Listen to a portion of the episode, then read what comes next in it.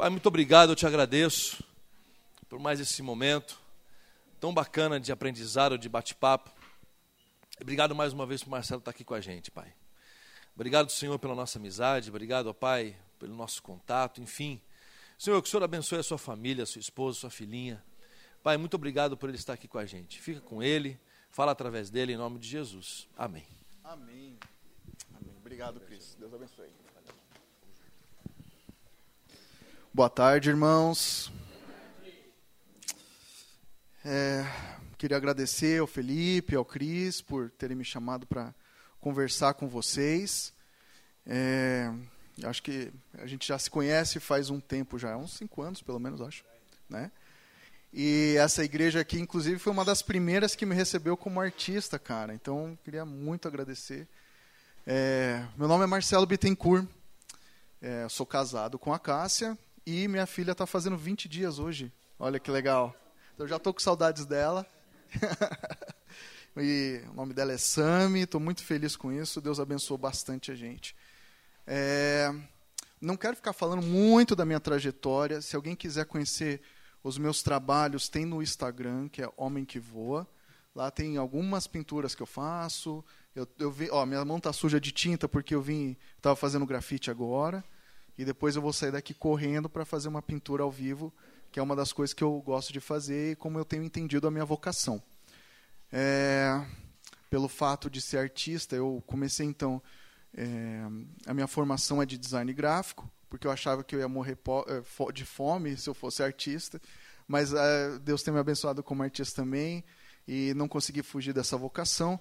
E até acho que foi por isso que vocês me chamaram, porque o fato de eu trabalhar com artes visuais, com pinturas, é, me faz ter acesso a pessoas e a lugares que eu nunca imaginei que eu fosse ter. Né? É, então, eu tenho pintado bastante em casa de shows, em, em shows de rock, é, em igrejas também, né? então, todos esses lugares aí. E isso me faz é, buscar mais ainda como que eu posso estar inserido na cultura, como que eu, como cristão, posso estar inserido na cultura. Acho que eu já falei isso aqui da outra vez, que eu sempre gostei muito de arte, sempre gostei muito dessa parte da criatividade, da criação. E dentro da, eu eu nasci, eu sou, sei lá, acho que sétima geração de crente na minha família, pelo menos até onde eu consegui contar, cara. É, e é presbiteriana também, né? É, e eu cresci na igreja, eu cresci na igreja, eu nasci na igreja em São Paulo, e eu sempre tive dentro do mundo evangélico. E quando eu fui para a faculdade, que não é nada evangélico, eu estudei colégio evangélico, né, todas essas coisas, bem protegidinho assim. Você tem um choque cultural. Né, você, lida, você lida com, com questões que, que é muito estranho. Então, você vive ali, assim, eu né, vivi pelo menos, dentro de um gueto, dentro de um é, de um condomínio evangélico e depois eu saí para o mundo e tive que lidar com isso. Tive que lidar com isso. É, então, eu, no fato de, de, de ser artista, é, o que, que acontecia? Eu gostava muito de compor, eu gostava de tocar. E a igreja, assim, só valorizava, pelo menos onde eu ia, a arte era a música, né? O, o, resto das artes elas são esquecidas ou são só submetidas como evangelismo. Elas só são usadas para evangelismo. Elas não são utilizadas como arte mesmo elas não são valorizadas como um, um, um, teatro, então sempre tinha que fazer um apelo no final e fazer o cara tentar se converter para Jesus e fazer de repente um prosélito. A música tinha que, se fosse então uma música mais contemporânea, ela tinha que ser exatamente uma música evangelística que falasse de Jesus, que falasse de Deus, que falasse.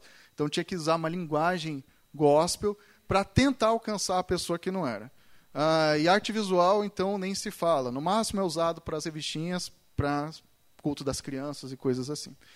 E eu, quando eu compunha, eu tinha uma dificuldade grande de sair da linguagem evangélica, da linguagem gospel. E, e acho que é por isso que eu me dei melhor na arte visual, porque como a igreja não não dava atenção para isso, eu também não tinha nenhuma nenhum nenhum paradigma em cima disso e eu fui permeando por esse caminho para poder desenvolver minha arte. É... E aí eu queria falar um pouquinho com vocês hoje isso, então, né? Foi o tema que propuseram, que é choque cultural quando a igreja encontra o mundo. E eu tenho lido alguns livros, eu queria, eu não estou ganhando nada por isso, tá? Não estou fazendo assim, ó, oh, compre agora. Mas eu trouxe alguns livros aqui que têm feito a diferença na minha leitura, além da Bíblia, lógico, né, gente? Mas esses livros são baseados na Bíblia e são leituras contemporâneas. Então, alguns livros que eu acho interessantes, se vocês quiserem depois procurar, engolidos pela cultura pop, Steve Turner. Então, vai falar uma abordagem sobre a cultura pop, se nós fomos engolidos por ela, o como que ela discipula a galera. É, o Timothy Keller é um cara que eu tenho lido bastante agora. Para mim, ele tem sido assim, sabe, o mesmo impacto que o C.S. Lewis teve quando eu li Cristianismo e Simples. É, esse cara aqui, acho que ele, ele é muito contemporâneo. E é legal, porque esse cara ele é pastor na, em Nova York, em Manhattan, e ele, e ele fala muito com a galera secular, com, com os céticos, e ele usa uma linguagem bem bacana. Então, aqui, ó, Deus na Era Secular é um, um livro bem legal. Outro, outros livros que eu vou trazer aqui. E não trouxe todos, porque não dá. Ser evangélico sem deixar de ser brasileiro. Então, nossa cultura brasileira foi muito demonizada por muito tempo. Aliás, tudo que era ritmo brasileiro era do mundo, só Rilson era de Deus. Né? Então, não é bem isso daí. Arte Bíblia do Francis Schaeffer. Francis Schaeffer pode ler de boa, é muito legal ele. É, a Morte da Razão é muito bom também. A arte moderna é a morte de uma cultura. Cara, livraço, fala muito de arte visual mas é, ele fala muito assim do pensamento, como se desenvolveu o pensamento de arte, como que chega hoje, por que, que Picasso pintava daquele jeito, qual que é a resposta cristã em cima da, uh, das artes que são feitas e da cultura em si. E um livro que eu estou estudando, e eu queria muito compartilhar com vocês esse livro, inclusive a minha palestra, a minha, o nosso bate-papo aqui, é, em cima desse livro, do Timothy Keller também, Igreja Centrada. Cara, é um livro que eu estou demorando muito para ler, porque eu estou indo e voltando no mesmo capítulo para tentar assimilar. Por quê? Ele é muito contextualizado para a cidade. Então, né, eu sou um, um ser urbano. É, eu acho que ele ajuda muito. É mais ou menos dentro dele, dos capítulos 8, 9 e 10 que eu vou conversar com vocês hoje. Aquilo que eu consegui. Eu já queria dizer que eu me sinto incapacitado para fazer isso. Eu gosto mais de sair pintando e ficar quieto. Quer dizer, eu gosto de falar bastante, assim, mas isso para mim é uma responsabilidade muito grande. Mas esse livro ele tem me ajudado a refletir. Porque que às vezes a nossa mensagem, a gente sabe, o plano de salvação, tudo certinho, mas por que que às vezes a gente vai comunicar o evangelho e ele não chega do outro lado? Ou ele chega de uma forma esquisita? Ou às vezes a gente tem até vergonha, não a gente tem vergonha de Jesus, mas a gente tem vergonha de falar do amor de Deus porque a pessoa ela já tem um rótulo, às vezes, sobre o que é ser evangélico. E cada vez mais no Brasil existe uma imagem, um estereótipo do que é ser evangélico, do que é ser cristão. Né? Aliás, ele é odiado em, tudo quanto, ah, em, em alguns lugares, apesar né, de estar aí nas esferas políticas também, né? mas existe uma má propaganda do que é ser cristão.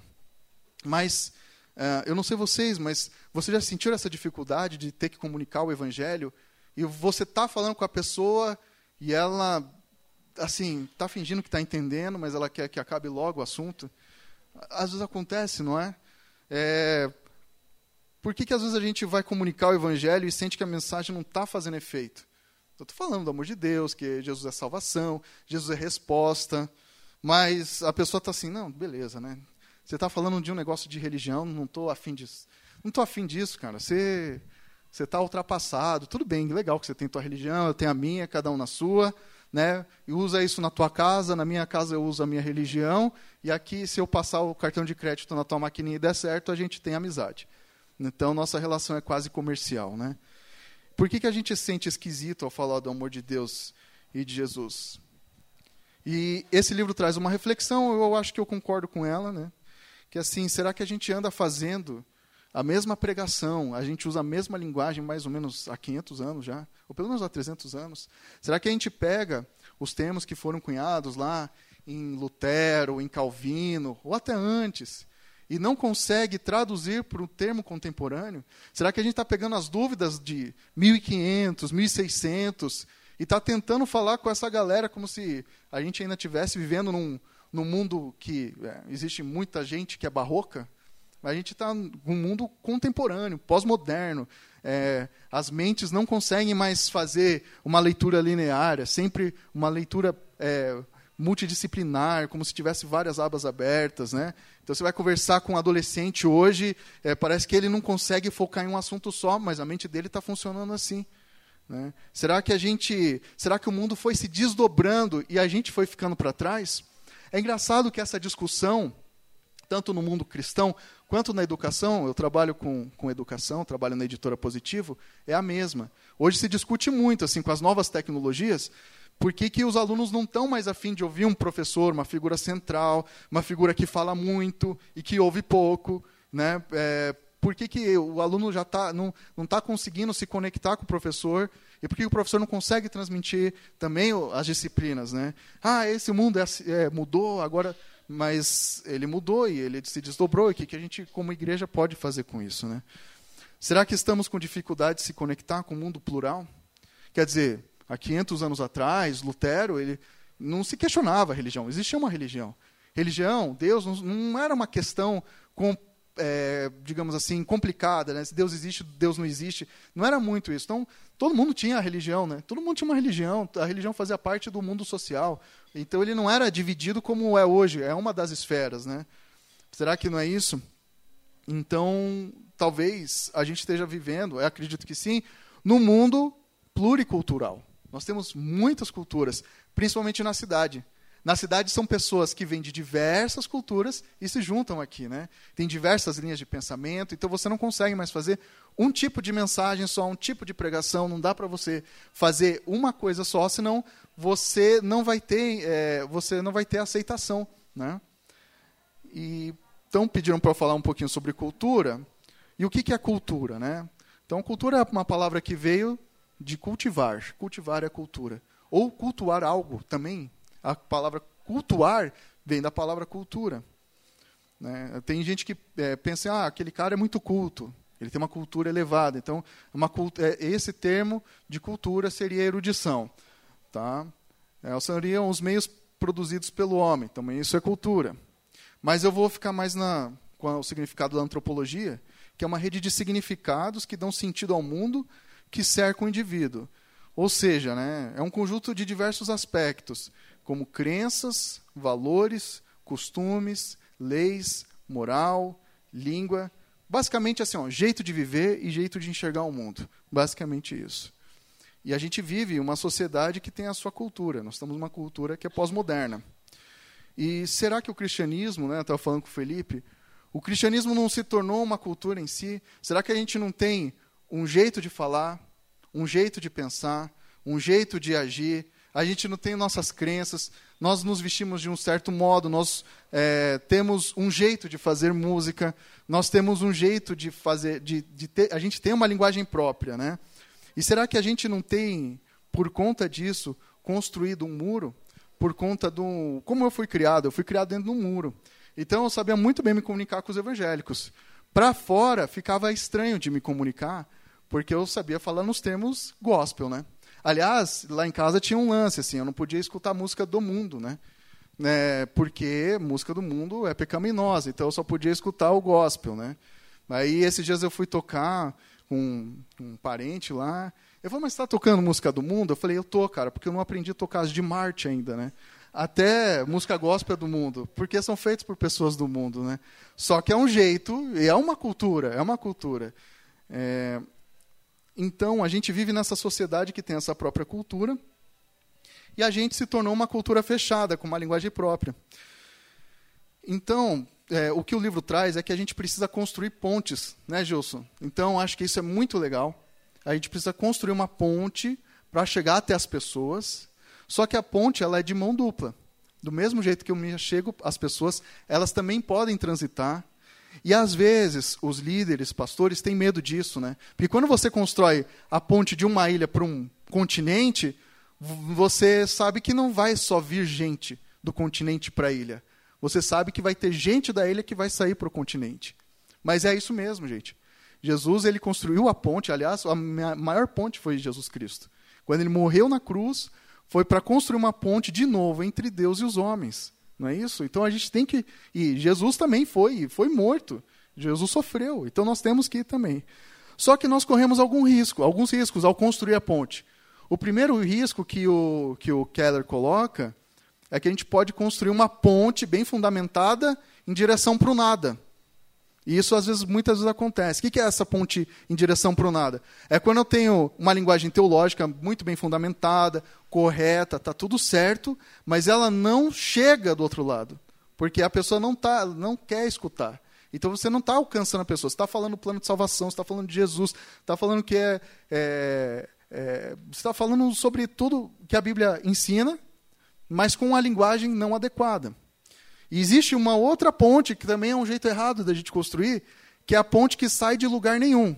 E essa ponte que sai de lugar nenhum é a gente pega os temas que estão em voga, a gente fala sobre esses temas, mas a gente não parte esses temas também a, da, do, do texto bíblico. E isso é um dos riscos que eu acho que a gente corre bastante. Porque a gente, no afã de querer ser contextualizado, a gente vai falar, por exemplo, eu já ouvi uma pregação que o cara trouxe tudo que o psicólogo dele falou para ele. Pô, foi legal. Mas não tinha nada de texto bíblico aquilo. Aquilo lá foi, foi algumas descobertas que ele fez para a vida dele, mas não tinha nada a ver com o evangelho. Não tinha nada a ver com o evangelho. Era só uma questão do psicólogo com ele. Então, às vezes, a gente faz isso. A gente pega um tema que está em voga, uma coisa que viralizou na internet, a gente consegue arrebanhar o público, a gente consegue falar com essas pessoas, elas acham bacana o que você falou, mas não tem nada a ver com a Bíblia. Então essa é a ponte que vai para lugar nenhum, é, que sai de lugar nenhum. E a contextualização correta é trazer a Bíblia por toda a ponte, expressando ela de maneira coerente para uma cultura específica. Ou seja, a gente tem que estudar aquela cultura, ver quais são os anseios daquela cultura e trazer as respostas da Bíblia para aquela cultura. E isso não é uma coisa fácil. Porque ou a gente acaba caindo numa religiosidade ou a gente acaba caindo no liberalismo teológico. E isso é perigoso. É isso que eu gosto bastante do Keller, que ele sempre vai trabalhar com esse paradoxo. Então não é nem o moralismo religioso, nem o liberalismo total. É o evangelho. O evangelho é uma outra via, diferente. E a gente corre nesse risco de ser é, muito, muito religioso, ou é, também assim ser muito legal com a galera e não falar nada, né? Então, a primeira coisa que eu fiquei pensando aqui é que a Bíblia não precisa ser corrigida. E tem textos que são intragáveis para a gente. Tem textos que a gente quer, assim, dar uma diminuída nesses textos. Por quê? Porque, puxa, é difícil falar com aquela sociedade sobre aqueles textos. Então a gente abre mão desses textos. Mas, na verdade, a, a gente sabe que a cultura tem o poder de mudar nosso entendimento e a nossa realidade. É, a gente deve estar aberto para ser corrigido pela Bíblia. E não a gente ficar tentando adaptar a Bíblia. Então, assim, aquilo que são conceitos pétreos da Bíblia, a gente não pode mexer. Aquilo que a Bíblia não fala, não tem problema a gente se adaptar à cultura. Mas aquilo que a Bíblia ela é clara, a gente não pode, não pode mexer. E uma ponte eficaz, para a gente construir uma ponte eficaz, a gente precisa falar, mas mais do que falar, na verdade, a gente precisa ouvir. E eu vejo muito assim na cultura evangélica que às vezes a gente olha muito de cima para baixo para as pessoas. A gente fala assim: eu já sei, é da verdade. Você é um ignorante. Então senta aí que eu vou te explicar como é que são as coisas. E isso é um problema, porque eu já ouvi muita gente falando: olha, legal as coisas que está falando, bacana, mas sabe qual que é o meu problema com o, com o evangélico? Eu até quero Jesus, mas sabe qual é o meu problema com o evangélico? Cara, os caras são muito arrogantes. Os caras acham que sabem de tudo. É, ele já vem com resposta pronta. Ele já vem com uma resposta para uma pergunta que eu nem fiz. Porque a gente não senta na mesa com essa galera, às vezes. E a gente precisa ouvir. A gente precisa ouvir, a gente precisa conversar, precisa entender o que, que, o que eles estão falando. É, o Keller coloca um exemplo que eu achei legal, que quando ele estava dando um, um seminário, é, ele trouxe alguns alunos da Coreia e tinha alguns alunos lá do próprio Estados Unidos. E isso aqui é para a gente ver como que a gente às vezes frisa alguns textos bíblicos em detrimento de outros, tá? Então o pessoal da Coreia eles davam mais atenção é, a, ao respeito às autoridades, porque o, o, povo oriental, né, Então, assim, respeita muito os pais, respeita muito os líderes. Então, o que o líder fala é lei. Então, aquilo vem muito da cultura oriental. E eles trouxeram vários textos bíblicos reforçando isso. Olha, isso aqui tem vários pontos, ó, então você tem que respeitar a autoridade e tal. E o, e o povo lá dos Estados Unidos, que é de uma democracia mais igualitária, né? todos têm o mesmo direito, eles viam, não, mas a autoridade não pode ser abusiva, isso aqui também está na Bíblia. É, tem um sacerdócio de todos os santos, então os leigos também têm sacerdócio. Então eles falavam, o que estava acontecendo aqui? Um choque cultural dentro da própria igreja, dentro do próprio seminário. Então imagina como é que é lá fora isso, né?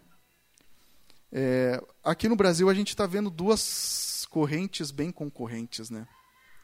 E a gente está sendo meio, acho, eu sou tentado a cair em um dos lados, ou no lado da esquerda ou no lado da direita. E, e talvez eu acho que a gente precisa ter um olhar mais amoroso e, e ter compaixão e e entender que, às vezes, a esquerda está trazendo, sim, elementos são importantes para o Evangelho, que é a questão da justiça, que é a questão é, de você cuidar do pobre, né? E também tem a, a, questão da direita, e ela, só que assim, ela acaba menosprezando a moralidade cristã.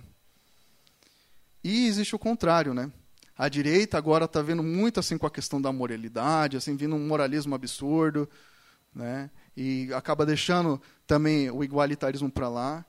E a gente está sendo muito, acho, é, eu acho que sim, acho que eu fui provocado nessa eleição passada, aliás, desde 2014, desde 2013, é, para escolher um lado, assim, sabe? Um lado que mais me agrada. E eu pego um lado que mais me agrada, reforço esses termos bíblicos e falo, ó, esse cara é da Bíblia, ou essa pessoa é da Bíblia. E eu acho que a gente está construindo muros em vez de construir pontes. A gente, como crente, meu, é, ou a gente está sendo bolsonarista, ou a gente está sendo Lula livre, e eu acho que não é nenhum dos dois caminhos, porque a gente sabe que o homem é pecaminoso, os dois, cara, os dois. E a gente tem que tomar cuidado para o cristianismo não ficar só colado com essa imagem do moralismo cristão, do moralismo, porque as pessoas elas querem liberdade, mas por que, que elas querem liberdade? Acho que a gente tem que atacar esse ponto. Por que elas querem uma liberdade sexual? A gente tem que procurar isso. O que, que elas querem satisfazer de fato? Por outro lado, existe a negação de Deus do outro lado lá também. Então eu acho bem bem tentador a gente escolher um dos caminhos, mas eu acredito que a gente tem que escolher o evangelho. Ah, mas eu acho que esse lado aqui tem mais evangelho.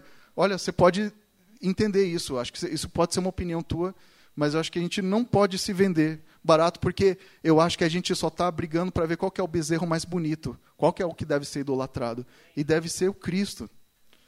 E eu acho que nós que somos cristãos, nós não precisamos cair. A gente pode escolher um posicionamento político, não estou falando que não. Mas a gente não precisa levantar um bezerro de ouro.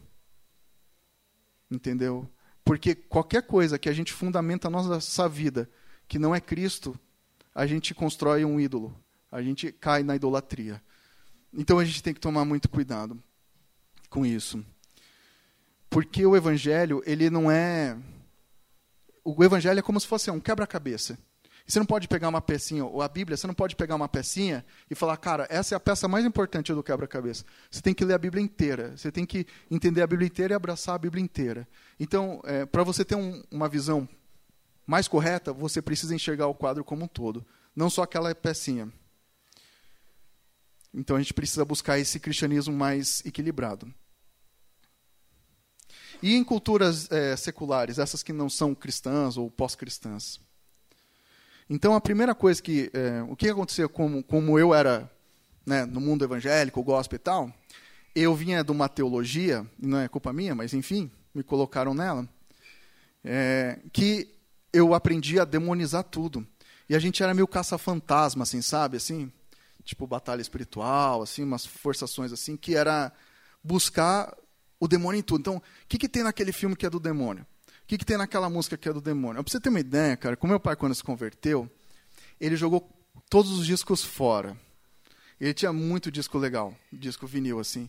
É porque não podia escutar a música do mundo, porque tudo era do diabo. E, cara, o diabo tinha um poder massa, né, cara? Porque o diabo fazia música bacana, fazia teatro bacana, fazia filme bacana, fazia festa legal. Mas eu tinha que acreditar que o céu era bacana, né, todo mundo comportadinho e tal. Então tinha aquela coisa. E graças a Deus meu pai não conseguiu, né? Ele foi bem pecador e guardou uns Led Zeppelin, uns Pink Floyd lá no sótão. Eu tô com os discos lá, né? Graças a Deus eu resgatei eles aí. Mas eu vim dessa teologia que demonizava tudo, buscava o demônio debaixo do sofá, debaixo, atrás da cortina, né? É, aquelas coisas lá, tipo Filhos do Fogo e tal. E mas foi uma virada de chave na minha vida quando eu percebi, quando eu entendi, quando eu comecei a estudar teologia e perceber que, não, a graça de Deus está em todas as coisas. É, esse livro aqui, o, Engolidos pela Cultura Pop, o Steve Turner fala uma coisa que eu achei muito legal. Não é possível alguém ou alguma cultura falar a mentira o tempo todo. Algum aspecto, pelo menos algum aspecto de verdade, você vai encontrar nessa cultura. Então, esse é o elemento da graça comum ou da graça geral que você pode pegar nessa cultura. Então, primeiro, primeira coisa, a gente tem que reconhecer que em todas as culturas, até aquelas que a gente não gosta, tem algum elemento de verdade. E nesse elemento de verdade a gente vai criar uma conexão. A gente vai valorizar primeiro esse elemento de verdade. É assim que a gente vai se comunicar com a cultura. É... Mas isso a Bíblia endossa? Ou é só um senso comum? Não, endossa. Em, em Romanos 1 e 2, é, Paulo ele vai escrevendo ali que os judeus e os gregos eles tinham defeitos e eles tinham coisas boas que poderiam ser valorizadas, tá? Por exemplo, os judeus eles idolatravam a retidão moral e os gentios a sensualidade. E ambos buscavam a justificação e a redenção e a salvação em algo que não era Deus. Os judeus buscavam na retidão moral e os gregos nas sensações e na sensualidade. Por outro lado, todo ser humano tem um conhecimento primordial a respeito de Deus. Então, se todo ser humano tem um conhecimento primordial a respeito de Deus, ele vai valorizar alguns aspectos que são de Deus, gente. Todo mundo acredita que para ser uma pessoa boa você tem que ser honesta, você tem que ser verdadeira, você não pode mentir, todo mundo sabe disso. Você não pode roubar, você não pode matar assim a torto e direito, pelo menos isso se pensa. Então, são essas coisas da cultura que a gente tem que valorizar em primeiro plano. Ó, essa aqui está em Romanos 2, 14 e 15. Porque quando os gentios, os que não têm lei, fazem naturalmente as coisas que são da lei, não tendo eles lei para si mesmos, são lei, os quais mostram a obra da lei escrita em seus corações, testificando juntamente a sua consciência e os seus pensamentos, quer acusando-os, quer defendendo-os. Isso está em Romanos 2, 14 e 15. E é legal Paulo, porque Paulo é o primeiro cara que vai tocar em outras culturas. Né? Jesus está falando com judeus, a galera ali está falando com judeu, e aí Paulo vai para as outras culturas. Né? Então todas as pessoas têm esse sentimento de honestidade, justiça, amor, beleza, amar o próximo como a si mesmo, então, como a ti mesmo. E essas coisas são certas. Essas coisas, por mais que o cara não seja crente, por mais que o cara não teve contato com a Bíblia, mas seja uma cultura que esteja num interior que nunca teve um contato com o cristianismo, eles sabem dessas coisas. Por quê, gente? Porque Deus continua pressionando com a sua graça nessa sociedade. Então Deus nos presenteia com sabedoria, com talento, com beleza, com habilidade, sem levar em conta nenhum merecimento. A pessoa não é bonita porque ela merece alguma coisa, ela é bonita porque Deus fez ela bonita. Ou ela é talentosa porque Deus fez ela talentosa. Ela é criativa porque Deus fez ela criativa. Depois ela pode desenvolver esses talentos, mas, é, mas o talento em si é um presente de Deus. Sem esse entendimento da cultura, os cristãos são levados a pensar que podem viver de modo autossuficiente, isolados das contribuições de seus semelhantes e não abençoados por ela. E é isso que a gente faz. A gente demoniza, ou pelo menos fazia. A gente demonizava tudo, tudo era ruim, e o que era legal era só aquilo que a gente queria, é, fazia dentro da igreja ou dentro de um cerco chamado gospel. E depois saiu um monte de coisa ruim, né, gente? A gente sabe. Então devemos e podemos é, desfrutar de cada cultura humana, usufruindo da justiça, da verdade, da sabedoria e da beleza. Porém, em mente que todas elas foram contaminadas pelo pecado. Então, a gente também não pode esquecer e se entregar para a cultura, dizendo assim: que beleza, ah, aqui tem beleza, aqui tem verdade, mas a gente tem que saber que ela também foi tocada pelo pecado. E então, em algum aspecto, ela vai se distorcer. E provavelmente essa cultura vai pegar algum valor bom e vai elevar ele à potência máxima e vai transformar ele num ídolo. E o que é idolatria? É confiar mais em outra coisa do que em Jesus para a nossa justificação. Talvez. Então, para a gente comunicar o Evangelho, a gente precisa encontrar qual é o ponto de idolatria e transmitir o Evangelho como salvação. Esse é um jeito da gente falar da graça comum que tem nessa cultura e como que ela pode, como que a gente pode oferecer Jesus como é, para a salvação completa dessa cultura e dessa pessoa. Por exemplo, eu vou trazer de novo uma coisa que acho que está bem presente no Brasil. As pessoas de temperamento. Isso aqui está no livro, tá?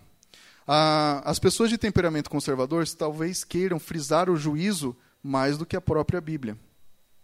Ao passo que as pessoas de temperamento liberal queiram realçar o amor incondicional mais do que a própria Bíblia.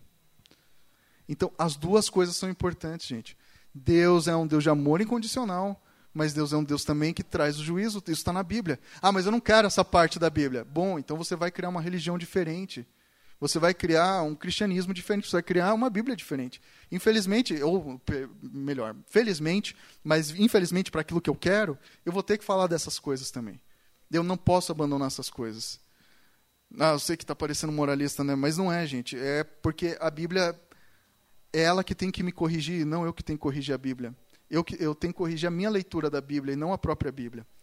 Então, uma grande razão pela qual o Evangelho é necessário exercermos essa contextualização é a nossa inclinação natural à autojustificação. Geralmente, a gente transforma em traços culturais neutros em virtudes morais. O que, que é isso aqui? Isso aqui aconteceu no meu casamento. A minha família é paulista, paulistana, workaholic. Então, o horário é uma coisa muito importante para minha família. Minha família, tanto parte pai quanto parte mãe. Quer dizer, se você não sai em São Paulo no horário certo, você não chega no outro lugar. Então, o horário é uma coisa muito importante. Ao passo que a família da minha esposa é do Rio de Janeiro. Beleza? Rio de Janeiro valoriza muito mais o relacionamento do que o horário. Né? A gente sabe. Cara, a minha sogra atrasou meu casamento uma hora e trinta minutos. A minha esposa já estava lá. A minha sogra atrasou. Porque ela quis cuidar de todos os convidados que vieram de Brasília e do Rio de Janeiro Enquanto que minha família estava 40 minutos antes de começar o casamento. Isso é um choque cultural. Então, o pensamento da minha família é assim, tá vendo? Por isso que esse povo não, não vai para frente, ó, só conversa, não presta atenção nos horários. Enquanto que a outra família falava assim, nossa, como eles são rígidos, por que, que eles não... Sabe que as pessoas são tudo estressado, as pessoas... Então, assim, os dois estavam tentando sacralizar algo que era uma era um conceito neutro, entendeu?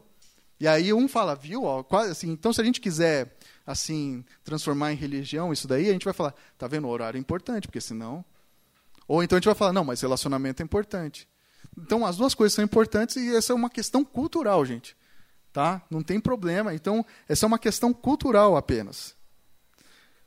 E para a gente adentrar, então, é, numa, numa cultura, uma das ilustrações que eu gostei bastante foi que o Keller coloca assim, que para você explodir uma pedra assim numa estrada, primeiro você tem que perfurar essa pedra e depois você tem que colocar dinamite lá no meio da pedra para explodir ela. Porque se você não perfurar a pedra e só colocar o dinamite por fora, não vai, você não vai tirar essa pedra do lugar para construir a estrada. E se você simplesmente só perfurar a pedra e não colocar o explosivo lá dentro, você também não vai tirar a pedra do lugar. E esse é um cuidado que nós, como cristãos, temos que ter. Porque a gente, às vezes, no afã de querer se contextualizar com a cultura, fazer a contextualização bacana com a cultura, às vezes a gente deixa a cultura nos envolver de tal modo que a gente perde nossa identidade como cristão. Então, isso é um perigo também que a gente tem. Tá? Então, a gente tem que evitar tanto o cativeiro cultural, que é ser então cercado assim, por, uma, por uma redoma evangélica, quanto o sincretismo, que é a inserção do cristianismo de ideias não bíblicas. E isso pode acontecer também. Ou a incompreensão, por um lado, ou irrelevância do outro. Porque se você for super contextualizado, mas se você perder sua identidade em Cristo Jesus, você também não vai levar a pessoa à salvação. Você só vai ser o bacana da turma. E isso é perigoso, gente. E a gente assim, ó, eu que estou no meio das artes, com artistas, com galera de show, é uma tentação grande. Eu não quero, às vezes, confrontar algumas coisas, porque eu vou perder, eu vou perder, eu posso perder a amizade, eu estou colocando a amizade em primeiro lugar. Mas, em algum momento, eu preciso ouvir essa pessoa com humor, e se ela te, me der espaço, também falar das coisas do Evangelho. Tanto das coisas que ela, é, que ela crê que é legal, quanto as coisas que ela não crê que é legal. Então, para entrar na cultura, a gente precisa entrar na cultura, desafiar essa cultura e apelar aos ouvintes. Então, a primeira coisa que a gente precisa fazer é se identificar com os ouvintes. Então, tornar o mais fluente possível na realidade social. É, a gente precisa saber o que, que essa pessoa está pensando, quais são os anseios dela, quais são as dúvidas delas, certo? E também, por outro lado, a gente precisa é, criar esse relacionamento com a pessoa, tá? É, eu gostei muito do ponto que ele coloca no capítulo 10, que é identificar quais as crenças condizem com a palavra dessa cultura e quais as crenças que a palavra diz que essa cultura não aceita. Então eu já estava dando um, um, exemplo, mas eu vou dar um outro aqui. Por exemplo, assim, é, uma crença dar a outra face. No mundo ocidental, ela é bem aceita por conta do, da questão do amor, do igualitarismo, do perdão, de você não se vingar. É fácil de você falar isso com essas pessoas. Mas a questão de sexualidade, falar para a galera ocidental, já está complicado porque cada um tem a sua liberdade e a liberdade é um valor muito caro para o ocidental. Então eu não quero abrir mão da minha liberdade de eu fazer o que eu quiser com o meu corpo, porque é a minha regra. Eu não quero, então é muito complicado falar da sexualidade, mas a Bíblia fala disso. Já no mundo, se você for por Oriente Médio, você falar de é, dar a outra face é uma questão estranha, porque eles têm a questão da honra. Quer dizer, se você me feriu, eu vou lá e vou te ferir. É olho por olho, dente por dente.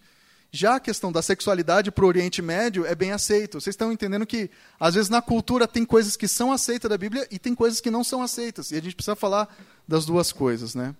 Então a gente precisa primeiro, então, quando a gente vai conversar com essa galera, a gente precisa identificar nela assim, quais são os valores do Evangelho que ela já tem fácil aceitação. E aí a gente conversa com essa pessoa.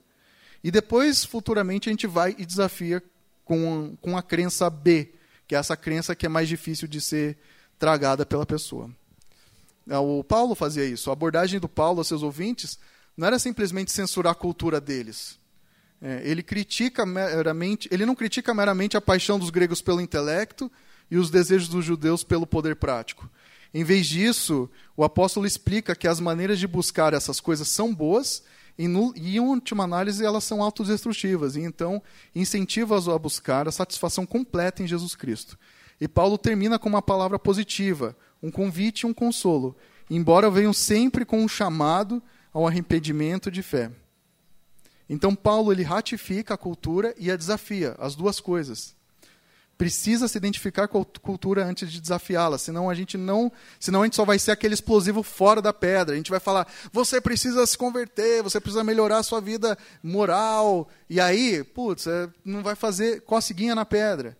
Por outro lado, se a gente só se perfurar e falar, não, tá tudo bem, Deus é amor, Deus perdoa, pode viver a vida que você quiser, que não tem problema, a gente vai estar tá perfurando a pedra e não vai explodir ela. Então é essa a ilustração. A gente e um jeito de a gente fazer isso é mostrar o pecado como idolatria, porque se eu falar hoje de pecado, é, as pessoas não aceitam essa ideia de pecado hoje. Vai falar de pecado? Pecado é transgredir a lei de Deus. Cara, a primeira resposta que vem é assim, cara, mas de qual cultura que você está falando? Tem culturas e culturas, cada um valoriza alguma coisa, cada indivíduo valoriza, eh, valoriza a sua própria cultura. Então, o que é errado para você não é errado para mim. Está entendendo? Então, se eu falar de pecado como transgredir, não vai ter efeito nenhum. Se amamos a nossa reputação mais do que a verdade, então provavelmente mintamos. Olha só, então a gente precisa mostrar o pecado como idolatria. Eu acho que esse é um ponto bacana que o Keller coloca. Se amamos a nossa reputação mais do que a verdade, então provavelmente mintamos, porque a gente está valorizando uma coisa, colocando, a gente está idolatrando a minha reputação. Eu quero parecer legal para todo mundo, então provavelmente eu vou abandonar a verdade. Se amamos ganhar o dinheiro mais do que a nossa família, provavelmente a gente vai negligenciar a nossa família. Então por quê? Porque eu estou colocando algo além, eu estou fazendo um distúrbio, eu estou tendo um amor é, distorcido por alguma coisa. E a única forma da gente reordenar todos os nossos amores é amando Deus sobre todas as coisas. Então eu não vou amar mais o dinheiro do que não vou amar mais a reputação, eu vou amar a Deus e isso vai me proteger e vai me deixar totalmente livre. E isso pode ser eficaz, pois se dissermos que pecar é transgredir a lei de Deus, é, essa resposta já vem pronta, né? Ah, mas cada cultura tem seus próprios valores morais e seus próprios padrões. Nesse conceito de idolatria, ou seja, de ficar a vida em algo que não seja Deus, ajuda as pessoas a entenderem que elas têm buscado salvação em suas carreiras e romances. É uma abordagem dessa doutrina que é difícil de tragar, que você é pecador, com o apoio da doutrina que é positiva. Você foi criado para ser livre. Só que você só vai ser verdadeiramente livre se você não for escravizado por alguma coisa que você ama. Então, é isso. Gente, é mais ou menos isso que eu queria falar hoje para vocês. É, tem outras coisas aqui que daria para a gente conversar, mas é, viu, é, é muito importante que a gente possa ouvir as pessoas, para que a gente entenda a cultura das pessoas, para que a gente possa entrar nessa cultura. É muito importante que a gente não perca a nossa identidade como cristão, como filho de Deus. Nós somos filhos de Deus.